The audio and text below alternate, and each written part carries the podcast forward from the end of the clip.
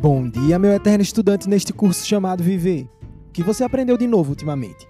Esse daqui é o Som na Chapa, o podcast matinal que ativa seu cérebro instigando uma reflexão e ainda sugere uma música nova para você. Entramos no oitavo episódio e eu espero que sua memória não esteja tão fraca assim. Porque antes de começar a reflexão de hoje, eu gostaria de lembrar de alguns casos conflitantes que foram evidenciados no Brasil ultimamente. Você tá lembrado do PM que foi humilhado pelo morador do Aqui é Alphaville, mano?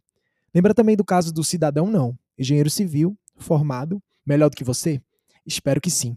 Também acredito que você não esqueceu do querido desembargador que queria ligar para o secretário de Segurança Pública para resolver seu BO por andar sem máscara.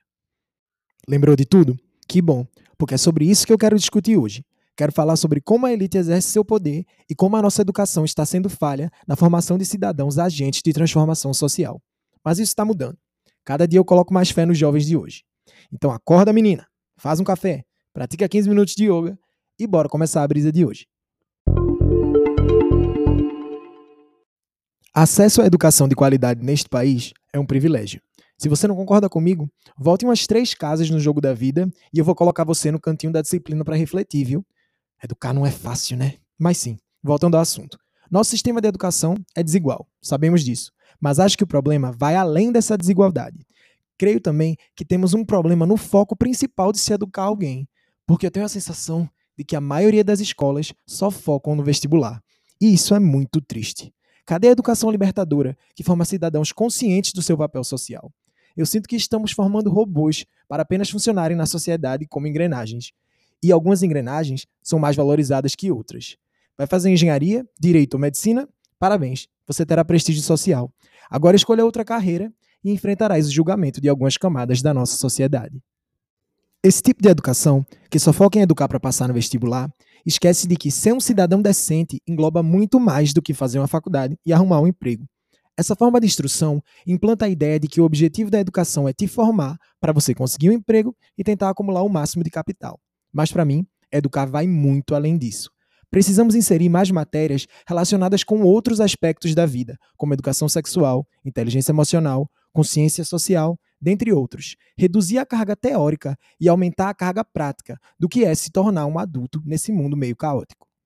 Apenas cidadãos informados e conscientes serão capazes de questionar e promover as transformações sociais necessárias. E se você vier me falar que isso é doutrinação esquerdista nas escolas, eu te respondo que, para mim, estes assuntos precisam ser debatidos para formarmos seres humanos e não máquinas. Agora, se você está associando a esquerda com ser uma pessoa melhor e mais consciente de si e do mundo, a culpa não é minha. A educação que apresenta o emprego e o acúmulo de capital como objetivo de vida forma a elite brasileira, porque ela se sente culta, se sente superior pelos zeros na conta. O creme de la creme da população. Afinal, eles venceram no jogo da vida, né? Mas a verdade é que a grande maioria já nasceu na linha de chegada. E essa sensação de superioridade vem regada com a soberba e o abuso de poder. E com isso, temos todos os casos anteriores que eu citei. Mas aí eu te pergunto, de que adianta ganhar 300 mil reais por mês, como falou o morador do Aqui é Alphaville, mano, se ele estava sendo acusado de infringir a Lei Maria da Penha e humilhou de forma nojenta um PM? Do que adianta ser engenheiro civil, formado, melhor que você, e não conseguir ter empatia e consciência da pandemia global que estamos vivendo. Do que adianta estudar, se tornar um desembargador e achar que isto te transforma num cidadão acima da lei? Para que serviu toda a instrução e todos os títulos, entre aspas, que estas pessoas conquistaram? Mas eu vejo uma luz no fim do túnel. Eu acredito que a educação está progredindo. Minha geração está evoluindo. E a próxima vem mais evoluída ainda o avanço na educação vai seguir o trajeto da formação de cidadãos mais conscientes. Um exemplo dessa formação foi a realização dos protestos contra os cortes na educação feitos por Bolsonaro em 2019. Milhares de alunos e professores foram às ruas, ocuparam escolas, mostrando que nós não iremos deixar o governo desacelerar um dos instrumentos mais importantes para a promoção de transformações sociais. E é nesse clima de esperança no futuro e promoção de uma educação mais libertadora que eu indico uma música da Flaira Ferro chamada Estudantes. Eu sei que eu já indiquei a Flaira por aqui, mas eu preciso exaltar minha conterrânea. Ela é muito braba. Nessa música, Flaira vê os estudantes como agentes de mudança que não irão se curvar ao desgoverno atual do nosso país. Ela afirma também que retroceder não é opção e respeito é para quem dá educação.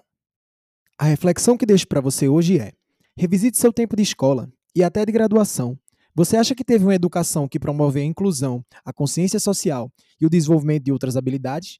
Ou você teve uma educação bem tradicional? E outra coisa bem importante: jamais se sinta superior a alguém por ter tido mais acesso à educação. Até porque você não é melhor que ninguém só porque sabe falar umas palavras mais difíceis, tá bom? Então tá bom. Obrigado por ouvir este podcast. Obrigado por refletir esta manhã. E falo contigo amanhã com uma nova reflexão aleatória e uma música mais aleatória ainda. Abraço.